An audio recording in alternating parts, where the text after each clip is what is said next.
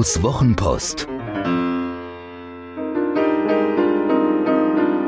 Seine besten Gedanken zu Kommunikation, Inspiration und einem spektakulären Leben.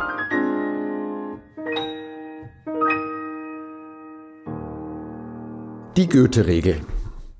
Wir leben miteinander nach Regeln, die sich mal mehr zu den Gesetzen neigen, mal mehr zu den Ratschlägen. Heute geht es um letztere, in Gold, in Platin und dann noch eins draufgesetzt, wo die Metallurgen nichts mehr zu bieten haben, in Goethe. Mein erster Redakteur machte mich wahnsinnig. Immer, immer, immer strich er mir meinen letzten Satz weg. Wirklich immer. Als frischer Zeitungshospitant, wir schreiben das Jahr 1989, tippte ich meine Artikel, die er redigieren sollte, in der Redaktion der Rheinpfalz, Außenstelle Landau in der Pfalz.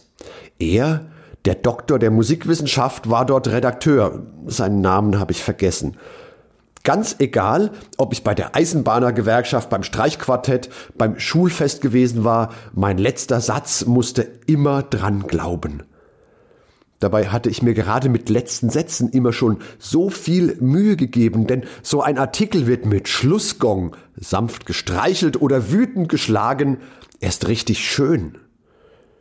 Ist ja nicht so, dass ich geduckmäusert hätte.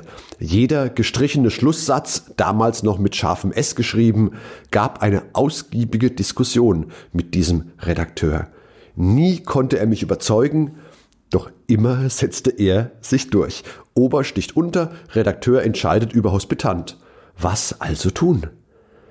Den Krieg konnte ich niemals gewinnen, wenn weiterhin jede Schlacht verloren ging. Also schrieb ich für dahin taktisch. Erst in aller Autonomie meinen Artikel mit meinem Schlusssatz sanft gestreichelt oder wütend geschlagen, auf jeden Fall schön. Dann, wenn ich zufrieden war, pappte ich noch einen letzten Satz hinter meinen letzten Satz und den warf ich, ohne es zu thematisieren, dem Redakteur zum Fraß vor. Es klappte hervorragend. Er schlang jeden Happen ungekaut runter, wie ein Löwe nach einer Salatdiät. So hatten wir beide unsere Erfolge und unseren Frieden. Heute frage ich mich, ob das richtig war. Schließlich habe ich ihn ja irgendwie belogen hintergangen. Jedoch war es für einen guten Zweck, eigentlich derer zwei. Ich bekam meinen Artikel genau so ins Blatt, wie ich das wollte, von dankbar angenommenen Korrekturen seinerseits abgesehen, denn er ließ die Finger von meinem eigentlichen Schlusssatz, und er hatte dabei das Gefühl, eine echte Autorität zu sein. Am Ende ging es ihm also besser als vorher. Ich neige zu dem Schluss, dass damit alles gut war. Lange dachte ich, ich hätte damit die Platin-Regel der Kommunikation befolgt. Diese Platin-Regel der Kommunikation, die ich später kennenlernen sollte, hat Dr. Tony Alessandra formuliert. Und sie dreht alles, was die goldene Regel der Kommunikation vorgibt, auf links. Die Goldregel besagt nämlich, dass man andere so behandeln soll, wie man selbst behandeln werden möchte. Ist doch nicht schlecht, oder? Doch was? Wenn ein Begeisterter auf einen Buchhalter trifft, ein Machtmensch auf einen Beziehungstäter, ein Moralist auf einen Pragmatiker? Genau, das geht schief. Die Platin-Regel hilft hier weiter. Denn sie sagt, behandle den anderen so, wie er behandelt werden möchte.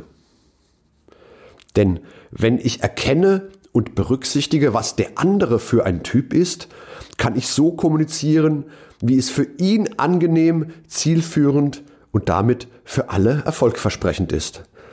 Hätte ich die Platin-Regel als Hospitant in der Zeitungsredaktion damals schon gekannt, ich hätte die Persönlichkeit des Redakteurs erkennen und darauf gestützt versuchen können, ihm meine Schlusssätze anzudrehen. Stattdessen habe ich den Weg des geringsten Widerstands gewählt. Seinem dominanten Teil habe ich damit sicher nicht geschadet. Immerhin. Es gibt aber noch eine höhere Regel, die ich persönlich sehr schön finde. Und das nicht nur, aber auch, weil sie Goethe-Regel genannt wird, hat sie der hessische Freiherr doch in Wilhelm Meisters Lehrjahre aufgestellt. Verhalte dich so, wie der andere sein könnte, denn das macht ihn besser. Verhalte dich so, wie der andere sein könnte, denn das macht ihn besser. Wenn wir davon ausgehen, und ich hege nicht den geringsten Zweifel daran, dass wir werden, was wir denken und sind, was wir kommunizieren, steckt in dieser Regel etwas wahrhaft Erhebendes. Denn meine Aufgabe ist es dann nicht nur, den anderen zu erkennen, sondern in ihm das Bessere zu sehen, dass er werden kann und ihm sprichwörtlich die Hand zu reichen, um dorthin zu gelangen. Eigentlich, wenn ich mich so reden höre, ist das genau das, warum ich diese Geschichte und so viele andere geschrieben habe und noch viele schreiben werde. Schreibe so, dass der andere ahnt, wie er sein könnte, denn das macht ihn besser. Hat dir diese Geschichte gefallen? Magst du Guidos Wochenpost als Podcast? Das würde mich wahnsinnig freuen und auch stolz machen. Und wenn das so ist, dann würde ich mich noch mehr freuen und es würde mich noch stolzer machen, wenn du mir eine Bewertung gäbest. Gerne fünf Sterne, wenn du es für angemessen hältst. Gerne eine Rezension, ein paar Zeilen dazu, was dir besonders gut gefallen hat und was es vielleicht für dich bedeutet hat. Das Schöne ist, mit guten Rezensionen steigt die Reichweite und dann kommen noch mehr Menschen in den Genuss von Guidos Wochenpost als Podcast. Das wäre doch toll, oder?